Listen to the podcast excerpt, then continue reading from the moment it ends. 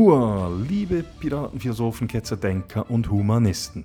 Herzlich willkommen auf dem Schiff des stoischen Piraten und auf unserer Suche nach dem Schatz des guten Lebens.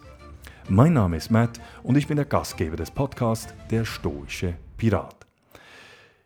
In meiner 41. Folge des stoischen Piraten mache ich eine Art, eine Art Monatsrückblick. Statt über ein einziges Thema zu sprechen, möchte ich mit Ihnen einige interessante Fundstücke teilen, die mich im Monat Juli zum Nachdenken angeregt haben.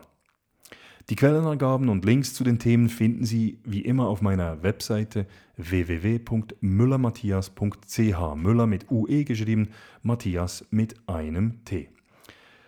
Unter anderem sprechen wir heute über einen Selfmade-Millionär, eine unglaubliche Geschichte eines Selfmade-Millionärs. Ähm, ich spreche ebenfalls über Kaffee und den Einfluss des Kaffees auf unsere Geschichte und, und, und auf unsere Gesellschaft. Ich thematisiere den Aufruf zur Sabotage im Kampf gegen den Klimawandel. Ich präsentiere Ihnen ein absurdes Gesetz ähm, ich werde auch über die mangelnde Risikokompetenz in unserer Gesellschaft etwas sagen, Ihnen eine ganz neue, tolle Serie auf Netflix vorstellen, ein optimistisches Buch präsentieren und zum Schluss auch noch etwas über den Boxsport äh, sprechen. Es würde mich freuen, wenn Sie mir dann Feedback geben würden zu dieser Sendung. Äh, ich bin auch gespannt auf eure Gedanken zu den Themen, die wir heute behandeln. Kommentieren Sie doch auf YouTube oder schreiben Sie mir eine E-Mail auf der stoische at gmail.com. Sie können mir auch äh, auf meiner Webseite www.müllermatthias.ch einen Kommentar hinterlassen oder auf Facebook oder auf Instagram oder was auch immer. Es würde mich wirklich interessieren, was Sie, was eure Meinung zu diesen Themen ist. Schreiben Sie mir auch, wenn Sie selber einen spannenden Artikel oder ein Thema aufgegriffen haben, das äh, Sie finden, das wäre erwähnenswert. Also schreiben Sie es mir. Kommen wir zum Fundstück Nummer 1, der Kryptozauberlehrling. Eine unglaubliche Geschichte publizierte die Neue Zürcher Zeitung am 9. Juli. Es ist eine filmreife Geschichte. Unter dem Titel Der Kryptozauberlehrling wird nämlich die inspirierende Geschichte von Dadwan Yusuf erzählt. Es ist die Geschichte vom sozialen Aufstieg eines Flüchtlings aus dem Irak. Eine Geschichte, die nur das Leben so schreiben kann.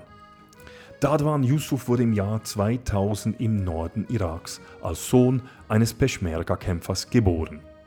Im Alter von drei Jahren flüchtete er über das Meer nach Europa. Ein neues Zuhause finden die kurdischen Iraker in Ipsach im Berner Seeland. In Ipsach dort nimmt sich eine Unternehmersfrau dem kleinen Jungen an, gibt ihm Nachhilfeunterricht und unterstützt ihn auch sonst in dieser für den kleinen Jungen neuen Welt. Die Frau, sie wird zu einer Art Schlüsselperson im Leben des Dadwan. In der ersten Klasse fragt sich Dadwan, der mitbekommen hat, dass seine Eltern Geld an ihre Verwandten in der alten Heimat senden, wie Geld genau verschickt wird. Er sucht im Internet nach Antworten. Er lernt, dass für Geldtransfers Gebühren erhoben werden. Nun sucht der Erstklässler nach billigeren Lösungen des Geldtransfers. Bei seinen Recherchen stößt er auf Begriffe wie Kryptowährung und Bitcoin. Er beginnt sich diesbezüglich schlau zu machen. Im Frühjahr 2011 verkauft der Elfjährige auf einem Parkplatz in Ipsach seine Spielsachen. Mit dem Erlös kauft er sich 10 Bitcoins für insgesamt gerade mal 15 Euro. Von nun an investiert der Flüchtlingsjunge in Bitcoin. Seine Eltern, die bekommen von alledem gar nichts mit. Im Oktober 2013, nun mit als 13-Jähriger, macht er seinen ersten großen Wurf. Er verkauft Bitcoins im Wert von 134.000 Franken. Aber eben kann er das Geld nicht, da er mit 13 Jahren noch zu jung ist, um ein Bankkonto zu eröffnen. Also investiert er weiter in Kryptowährungen. 2016 kaufte zum Beispiel für 158.000 Euro 16.000 Stück Ethereum. Im Juli 2021 hatten diese 16.000 Stück einen Wert von sage und schreibe 30 Millionen Franken. Mitte 2017 war Dadwan erstmals mehrfacher Millionär. Danach bricht der Kryptokurs zusammen. Dadwan nimmt das als Anlass, sich mit den Gründen von Kursschwankungen auseinanderzusetzen. Der Autodidakt beginnt sich mit Algorithmen, künstlicher Intelligenz und Deep Learning auseinanderzusetzen. Das Resultat daraus? Er macht ein Programm, das selbstständig mit Kryptowährungen handelt. Heute lebt der 21-jährige Dadwan in einer Suite im Hotel Dolda in Zürich. Hat eine eigene Stiftung mit dem Namen Dorney und dem Slogan Let's Change the World gegründet. Er will sein Wissen den Menschen weitergeben geben und ihnen so helfen. Auch hat er seine eigene Kryptowährung lanciert. Dass Dadwan Gutes tun will, zeigt sich auch darin, dass er einem hilfsbedürftigen Mann äh, vor nicht allzu langer Zeit geholfen hat, dessen Vermögen von 28.000 Franken auf über eine halbe Million zu vermehren. Ohne dass Dadwan dafür irgendetwas zurück wollte. Dadwan sagt, ich zitiere, ich bin so reich geworden, mir geht es so gut, jetzt ist die Zeit gekommen, um etwas zurückzugeben. Zitat Ende. Woher seine Motivation stammt, will der Journalist wissen. Wäre ich in einer reichen Familie geboren, hätte mir der Ansporn gefehlt, so der bekennende Kapitalist Dadwan. Der 21-Jährige ist auch überzeugt, dass er sich 90% seines Wissens selber angeeignet hat und nichts in der Schule gelernt hat. Übrigens, im April 21 meldet sich Stadwan bei der Vorsteherin des Sozialamtes der Gemeinde Ipsach. Er teilte ihr mit, dass seine Familie ab sofort keine Sozialhilfe mehr benötigen würde und er sämtliche über die letzten 20 Jahre bezogenen Fürsorgegelder für die zehnköpfige Familie zurückzahlt.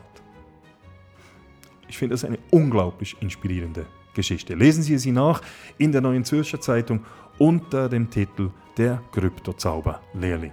Fundstück Nummer 2, The Invincible Addiction. Is it time to give up caffeine? In der englischen Zeitung The Guardian wurde am 8. Juli ein sehr umfassendes Essay zum Thema Kaffee publiziert. Es werden die Geschichte, die gesellschaftlichen Auswirkungen und die gesundheitlichen Aspekte des Kaffeekonsums thematisiert. Die Geschichte des Kaffees ist rund 500 Jahre alt und deshalb eigentlich noch eher jung. Trotzdem ist der Autor überzeugt, dass der Kaffee die Welt maßgeblich verändert und beeinflusst hat. Früher, das heißt im 15. Jahrhundert ungefähr, benutzten die Sufis, die spirituellen Muslime, den Kaffee, um während der religiösen Rituale fokussiert bleiben zu können und während den Meditationen nicht einzuschlafen. Im 16. Jahrhundert war der Kaffeekonsum dann vor allem in der islamischen Welt verbreitet. Es gab überall Kaffeehäuser. Die islamische Welt war zu dieser Zeit in vielerlei Hinsicht bedeutend fortschrittlicher als Europa, sowohl in der Wissenschaft und der Technik als auch in der Bildung. Es gibt nun Historiker, die der Meinung sind, dass der hohe Kaffeekonsum gepaart mit dem Alkoholverbot mitunter für die Überlegenheit der islamischen Welt gegenüber Europa im 16. Jahrhundert mitverantwortlich waren. In Europa begannen die Kaffeehäuser ab Mitte des 17. Jahrhunderts populär zu werden. Vor allem in England wurden hunderte Kaffeehäuser eröffnet. In diesen Kaffeehäusern wurde nicht nur Kaffee getrunken, sondern auch philosophiert, wissenschaftliche Diskussionen geführt, Handel betrieben und politisiert. In den Kaffeehäusern wurde sozusagen die Gesellschaft geformt. Eine Tatsache, die König Charles II. gar nicht passte. 1675 veranlasste der König die Schließung der Kaffeehäuser mit der Begründung, dass die falschen, böswilligen und skandalösen Ideen, die von ihnen ausgingen, also von diesen Kaffeehäusern, eine Störung der Ruhe und des Friedens des Reichs seien. Nach elf Tagen machte Charles II. seinen Befehl wieder rückgängig. Wieso musste er zurückgreifen? Ganz einfach, der Befehl wurde vom Volk einfach nicht beachtet. Er wurde ignoriert. Das finde ich doch auch eine ganz tolle Sache, wenn die Regierenden etwas durchsetzen wollen und das Volk das einfach nicht beachtet. Wir sehen, das Volk hat schlussendlich immer noch am meisten Macht. Das Volk, das mitdenkt. Spannend ist, dass die Gefahr für das Establishment nie von Pubs oder Tavernen ausging. Dies, weil dort vor allem Alkohol getrunken wurde und dadurch der Geist der Tavernenbesucher eher erlahmte. während der Konsum von Kaffee den Geist aktiviert und animiert und so Ideen entstehen lässt. Also in Kaffeehäusern entstanden Ideen, umsetzbare, neue Gedanken, die die Welt, die Gesellschaft verändern könnten. In Tavernen und Pubs hingegen, da, wo, da entstanden höchstens äh, unbrauchbare, sogenannte Schnapsideen. Heute konsumieren übrigens 90% aller Menschen weltweit regelmäßig Koffein. 90% aller Menschen. Die Erwachsenen durch den Genuss von Kaffee, die Jugendlichen und Kinder durch andere koffeinhaltige Getränke wie Coca-Cola oder äh, Red Bull und so weiter. Dies macht Koffein zur we weitest verbreiteten psychoaktiven Droge der Welt. Also Kaffee oder beziehungsweise Koffein gilt offiziell als psychoaktive Droge. Der Koffeinentzug führt gemäß wissenschaftlichen Studien zu folgenden Symptomen. Kopfschmerzen, Müdigkeit, Lethargie, Konzentrationsschwierigkeiten, verminderte Motivation, Reizbarkeit, starke Verzweiflung, Vertrauensverlust und Dysphorie. Da kaum aber jemand auf Entzug geht, sind wir uns der Wirkung von Kaffee kaum bewusst. Der wissenschaftliche Konsens ist, dass Koffein die geistige und körperliche Leistungsfähigkeit bis zu einem gewissen Grad verbessert. Koffein verbessert unseren Fokus und unsere Konzentrationsfähigkeit, was sicherlich das lineare und abstrakte Denken fördert. Kreativität hingegen, so ist man sich einig, wird durch Koffein nicht stimuliert. Der große Beitrag von Koffein zum menschlichen Fortschritt war sozusagen die Intensivierung des Spotlight-Bewusstseins. Spotlight-Bewusstsein, das ist eigentlich das fokussierte, lineare, abstrakte und effiziente kognitive Verarbeiten. Das wiederum wirkt sich positiv auf die geistige Arbeit aus. Dies, so der Autor, ist es, was Koffein zur perfekten Droge nicht nur für das Zeitalter der Vernunft und der Aufklärung, sondern auch für den Aufstieg des Kapitalismus gemacht hat. Der Autor befasst sich neben den gesellschaftlichen Auswirkungen des Kaffeekonsums auch mit den gesundheitlichen Aspekten. In der Tat legt die Forschung nahe, dass Kaffee und Tee weit davon entfernt sind, schädlich für unsere Gesundheit zu sein. Im Gegenteil, sie bieten sogar einige wichtige Vorteile, solange natürlich der Konsum nicht im Übermaße geschieht. Regelmäßiger Kaffeekonsum wird mit einem geringeren Risiko für verschiedene Krebsarten, einschließlich Brust, Prostata, Darm, Gebärmutterschleimhautkrebs, Herz-Kreislauf-Erkrankungen, Typ 2 Diabetes, Parkinson, Demenz und möglicherweise sogar mit weniger Depressionen in Verbindung gebracht. Ist Kaffee somit die Wunderdroge schlechthin? Der Autor kommt zum Schluss, dass auch der Kaffeekonsum seinen Preis hat. Und dieser bezahlt die Menschheit in Form von schlechtem Schlaf. Neurowissenschaftler sprechen im Zusammenhang mit dem Schlaf von einer weltweiten Gesundheitskrise. Im Zusammenhang mit dem Schlaf ist der Kaffeekonsum ein Fass ohne Boden. Je mehr Kaffee wir trinken, desto schlechter ist unser Schlaf. Desto schlechter wir schlafen, umso mehr Kaffee benötigen wir. Die Forschung legt nahe, dass unzureichender Schlaf ein Schlüsselfaktor für die Entwicklung von Alzheimer, Arteriosklerose, Schlaganfällen, Herzversagen, Depressionen, Angstzuständen, Selbstmord und Fettleibigkeit sein kann. Je kürzer wir schlafen, desto kürzer ist unsere Lebensspanne. So einfach ist es eigentlich. Übrigens, der Autor des Garnier-Artikels macht einen Selbstversuch, indem er auf Kaffee verzichtet. Seine Erfahrungen sind ebenfalls spannend. Mich würde interessieren, ob jemand von Ihnen bereits schon mal einen Kaffeeentzug gemacht hat und wie sich dieser auf Ihr Gemüt und auf Ihr Wohlempfinden ausgewirkt hat. Schreiben Sie es mir, äh, teilen Sie es mir mit. Es würde mich wirklich interessieren, ob jemand von Ihnen bereits unter Kaffeeentzug ähm, gelitten hat. Fundstück Nummer 3: The Climate Case for Property Destruction. Im amerikanischen Politmagazin The New Republic bin ich auf einen Artikel mit dem Titel The Climate Case for Property Destruction über den schwedischen Ökomarxisten Andreas Malm gestoßen. Der promovierte Humanökologe und Journalist hat nämlich im Jahr 2020 ein Buch mit dem Titel wie man eine Pipeline in die Luft jagt, herausgegeben.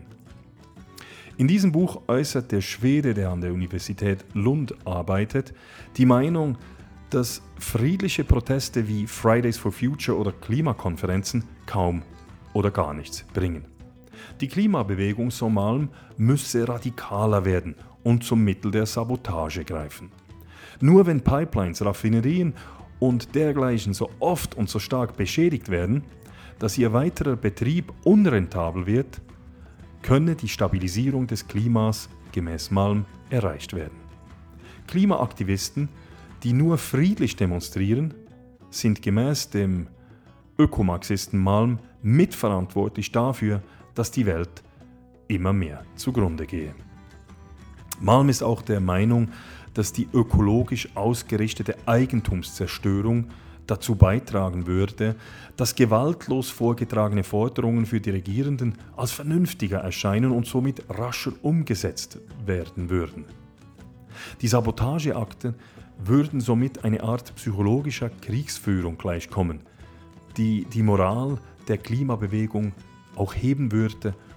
Ähm, so ist Malm überzeugt. Und wenn die Moral der Klimabewegung gesteigert wird, würde sie noch mehr Leute in ihren Bann ziehen.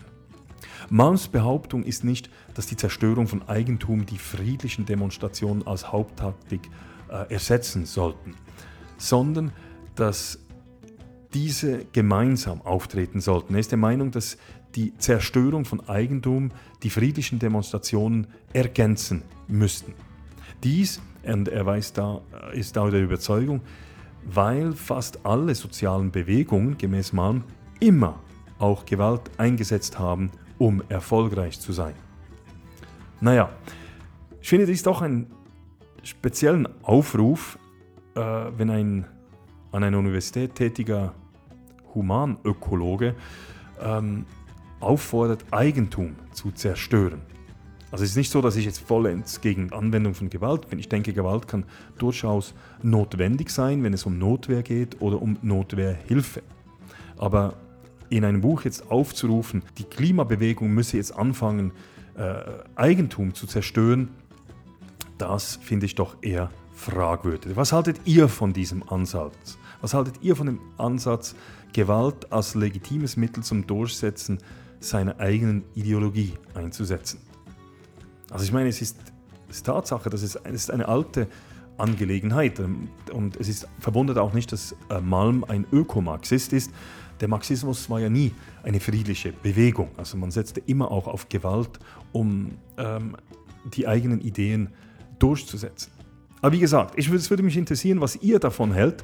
Schreibt es mir auf der stoische Pirat at gmail.com oder hinterlasst einen Kommentar auf meiner Webseite oder auf YouTube oder wo auch immer. Es würde mich wirklich interessieren, was ihr davon hält, dass hier ein Humanökologe zum ähm, Zerstören von Eigentum im Namen des Klimaschutzes aufruft. Fundstück Nummer 4. Im Juli wurde zum 15. Mal der rostige Paragraph für das unnötigste Gesetz der Schweiz verliehen. Den von der IG Freiheit verliehene Preis ging in diesem Jahr an die Stadt Zürich. Grund dafür war die Absicht der Stadt Zürich, flächendeckende Hundezonen einzuführen. In einem 72-seitigen Dokument regelt die Stadt Zürich die Areale, in welchen sich Hunde aufhalten dürfen. Nicht nur, wo sie sich aufhalten dürfen, sondern auch noch in welcher Art und Weise. Die Zonen im Stadtgebiet sind in fünf Kategorien eingeteilt, nämlich in Hundefreilaufzonen. Dann gibt es aber auch Areale mit einem tageszeitlich begrenzten Leinengebot, Orte mit saisonal begrenztem Leinengebot, Gebiete mit dauerndem Leinengebot sowie Zonen, in welchen ein Betretungsverbot für Hunde gilt. Da dies alles doch recht kompliziert ist, ähm, hätte die ganze Angelegenheit auch beschildert werden müssen. Die Beschilderung der betroffenen 72 Stadtgebiete hätte ab November vorgenommen werden sollen. Wären da nicht über 400 Einsprachen von vernünftigen, aber etwas aufgebrachten Bürgerinnen und Bürgern gewesen. Gemäß der Medienmitteilung der IG Freiheit, der Interessensgemeinschaft Freiheit, ist die Stadt Zürich sowieso Meister im Erlass bürokratischer Reglemente. Beispiele sind das Obligatorium von Risikoanalysen für Rebellichtli-Umzüge, der 270 Seiten umfassende Masterplan Zürich WC mit Pissoir-Verbot aus Gleichstellungsgründen, die Reglementierung von Maroni-Häuschen oder die Prostitutionsgewerbeverordnung. Naja, ich denke, die Stadt Zürich ist da nicht so eine Ausnahme. Ich denke, das ist so etwas, gehört irgendwie zum allgemeinen Zeitgeist. Diese Überregulation, dass der Staat uns immer vorschreiben will, wie wir uns und wo wir uns und was wir zu tun haben. Das erinnert mich an einen Slogan, der die Piraten im 17. Jahrhundert unter anderem hatten. Strangulation by Regulation. Strangulation durch Regulation. Ja, so kommt es mir zunehmend auch vor. Alles wird reglementiert und reguliert. Und wir hoffen uns, oder gewisse hoffen sich dadurch ein besseres Leben. Naja, ich bin der Meinung, dass zum Glücklichsein der Mensch vor allem auch Freiheit braucht. Und je mehr diese Freiheit eingeschränkt wird, desto unglücklicher werden wir. Fundstück Nummer 5. Am 7. Juli veröffentlichte die deutsche Zeitung Die Welt ein Interview mit dem weltweit führenden Risikoforscher Gerd Gigerenzer mit dem Titel Das Ausmaß der Zahlenblindheit ist erschreckend.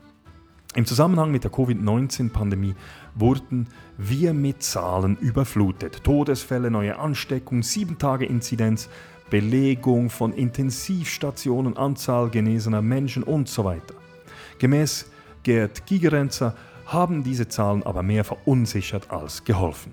Der Grund dafür ist, dass die meisten Menschen und vor allem auch Journalisten und Politiker, und er betont das, es gibt sogar Studien dazu, er betont, dass vor allem auch Journalisten und Politiker keine Ahnung von Zahlen haben und nicht in der Lage sind, diese richtig zu interpretieren.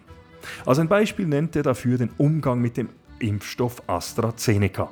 Als die Medien vermeldeten, dass es nach der Impfung zu schweren Fällen von Thrombose gekommen ist, haben viele Menschen darauf verzichtet, sich sofort zu impfen.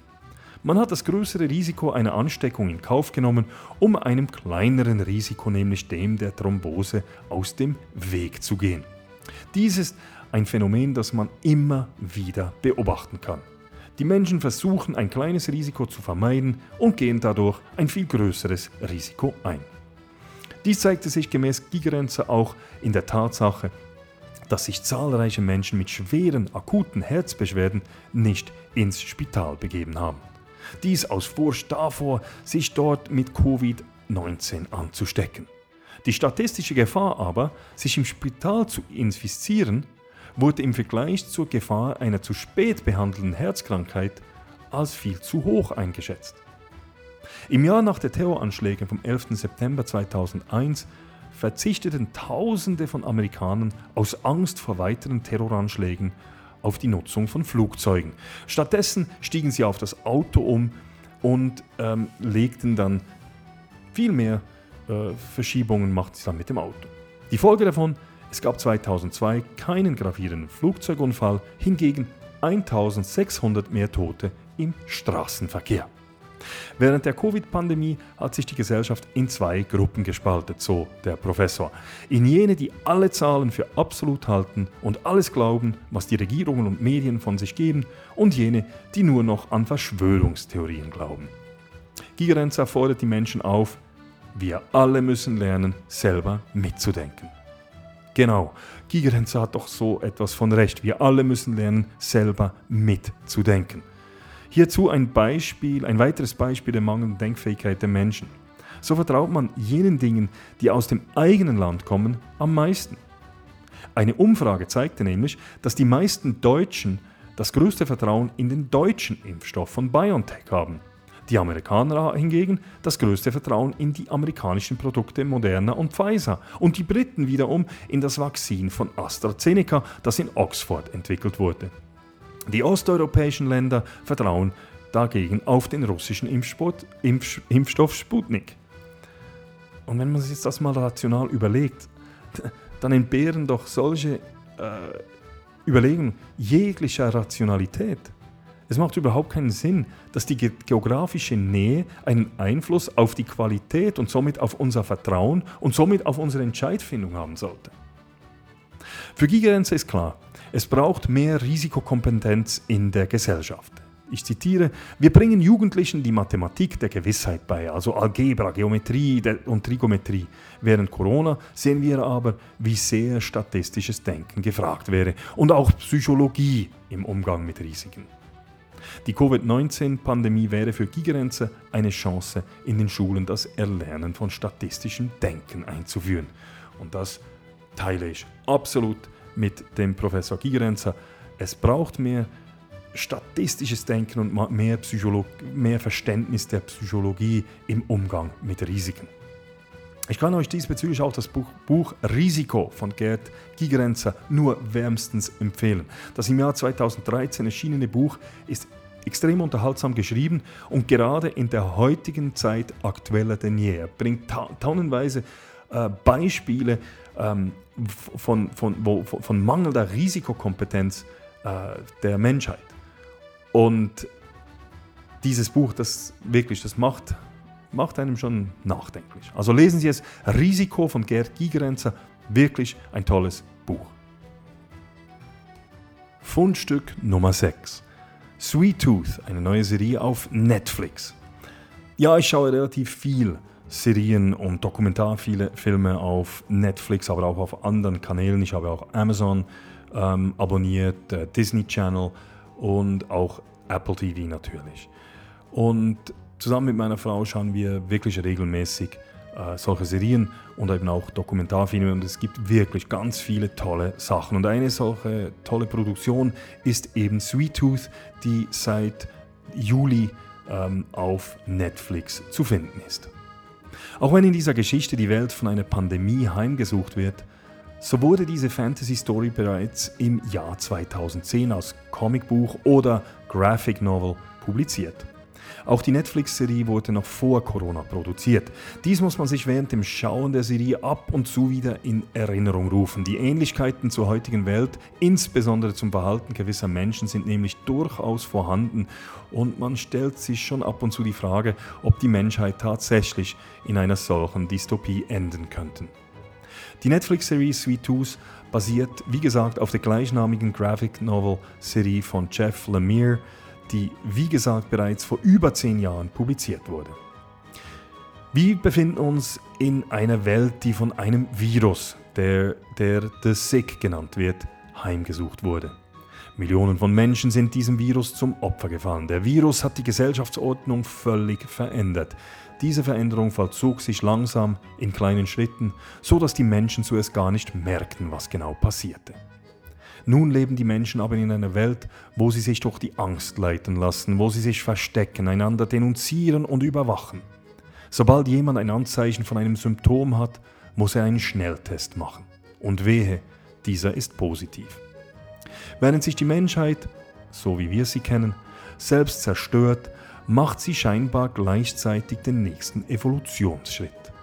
Mit dem Auftauchen des Virus fiel nämlich auch die Geburt von Hybriden zusammen, Babys, die sowohl menschliche wie auch tierische Züge haben. Weil die Menschen immer nach Kausalzusammenhängen suchen, machen sie die Hybriden für den Virus verantwortlich. Und was macht die Menschheit immer, wenn ihr etwas nicht geheuer ist, wenn sie etwas nicht rational erklären kann? Sie will es vernichten. Diese Hybriden werden also von den Menschen mit großem Eifer gejagt und getötet. Der Hauptdarsteller von Sweet Tooth ist ein Hybride namens Gus, halb Hirsch, halb kleiner Junge. Gespielt wird Gus von Christian Conway. Der im November 2009 geborene Junge liefert eine grandiose schauspielerische Performance. Der charmante Gus wird von seinem Vater alleine im Wald aufgezogen. Dorthin hat sich der Vater beim Ausbruch des Virus mit dem Baby zurückgezogen. Weit weg von den Gefahren der kaputten Gesellschaft. Als der Vater stirbt, macht sich der Zehnjährige auf die Reise, um seine vermeintliche Mutter, die er nur von einem Foto her kennt, zu suchen. Seine Reise führt ihn durch eine postapokalyptische Welt, in der Menschen seine Art jagen. Auf seiner Reise schließt er aber auch ungewöhnliche Freundschaften. Sometimes our families end up looking nothing like we thought they would, and sometimes we do things for family that we never thought we could because family is always worth it. So der Erzähler im Hintergrund. Die Geschichte überzeugt nicht nur vom Inhalt her, sondern auch von der Machart. Die Bildsprache, die Musik und die Schauspieler sind top. Es gibt auch viele großartige Zitate und Weisheiten. Die Serie ist eine Art Mischung aus The Road und Bambi. Sie kann brutal düster sein und gerade während der Pandemie ist sie zum Teil vielleicht sogar ein wenig unangenehm. Sie ist aber auch ungeheuer liebenswert. Wie sagt Sweet Tooth so schön? If we can see past the fear, we find out what really matters. And we learn that sometimes the things that set us apart can also bring us together. Wenn wir die Angst überwinden können, finden wir heraus, was wirklich zählt. Und wir lernen, dass manchmal die Dinge, die uns trennen, uns auch zusammenbringen können. Fundstück Nummer 7. Im Grunde gut von Rutger Bergmann. Kürzlich habe ich das Buch Humankind des Holländers Rutger Bergmann gelesen. In Deutsch erschien das Buch unter dem Titel Im Grunde gut. Der Historiker widerspricht in seinem Buch der weit verbreiteten These, dass der Mensch egoistisch, machthungrig und schlecht ist. Mit zahlreichen Beispielen zeigt er auf, dass die Menschen im Grunde gut und altruistisch sind. Nicht die Stärksten überleben, sondern jene, die am besten kooperieren können. Das im Jahre 2019 erschienene Buch ist mitreißend geschrieben. Persönlich fand ich es grandios. Dies wohl auch, weil ich in meinem Confirmation Bias, weil ich meinem Confirmation Bias füttern konnte. Es ist auch meine Überzeugung, dass die Menschen grundsätzlich gut sind. Bergmann bestätigt diese Annahme mit tollen Beispielen. Wenn Sie also ein optimistisches Buch lesen wollen, dann lesen Sie Rutger Bergmanns Im Grunde gut. Lasst mich wissen, wie euch das Buch gefallen hat. Schreibt mir auf der stoische Pirat at Gmail oder hinterlasst auf YouTube, Facebook etc. einen Kommentar dazu. Und zum Schluss noch etwas aus der Welt des Sports. Mich interessieren vor allem Eishockey und Boxen. Seit Anfang Juli bereitet sich Manny Pacquiao in Los Angeles auf seinen Kampf gegen Errol Spence Jr. vor. Der Kampf wird am 21. August in Las Vegas über die Bühne gehen. Auch wenn Sie kein Boxfan sind, sollten Sie den Filipino Manny Pacquiao kennen. Der 42-Jährige ist der einzige Profiboxer der Welt, der in sieben Gewichtsklassen Weltmeister geworden ist. Pacquiao ist aber nicht nur wegen seiner sportlichen Erfolge ein Nationalheld in seiner Heimat. Er wird von den Menschen auch geliebt, weil er ein unglaublich großes Herz hat.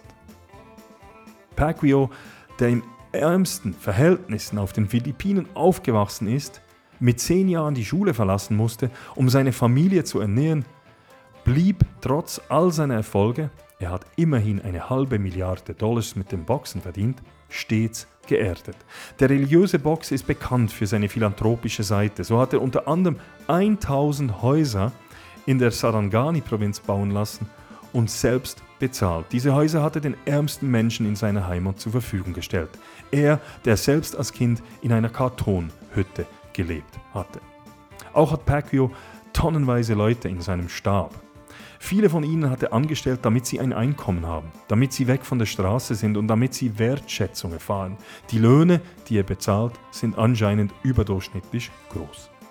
Seit 2010 ist Pacquiao auch politisch aktiv. 2016 wurde er als Senator gewählt. Pacquiao gilt in seinem Land als Mitte-Links-Politiker. Seine Frau, Chinky Pacquiao, die bis 2016 Vizegouverneurin der Provinz Sarangani war, ist in einer anderen Partei und gilt als libertär bürgerlich. Zusammen haben die beiden fünf Kinder.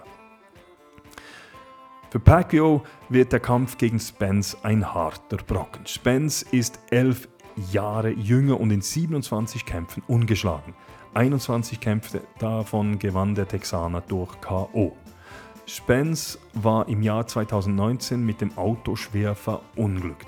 Man ging davon aus, dass der Amerikaner nie mehr in den Ring steigen könnte. Der Titelkampf im Weltergewicht gilt als Kampf der Generationen, wo sich zwei großartige Kämpfer gegenüberstehen werden. Ich bin auf jeden Fall gespannt. Was glauben Sie, wer wird diesen Kampf am 21. August für sich entscheiden können? Schreiben Sie mir Ihre Gedanken auf der stoischepirat at gmail.com. So, that's it. Ich hoffe, ich konnte Sie ein bisschen inspirieren und zum Nachdenken anregen. Wenn es Ihnen gefallen hat und wenn Sie den Podcast Der Stoische Pirat unterstützen möchten, dann können Sie mir ein oder mehrere Cafés auf www.buymeacoffee.com slash stoicpirates spenden. Herzlichen Dank an all jene, die das bereits gemacht haben. Die Quellenangaben und weiterführenden Links finden Sie wie gesagt wie immer auf www.müllermatthias.ch. Ich wünsche Ihnen eine gute Woche. Danke fürs Reinhören. Bis bald.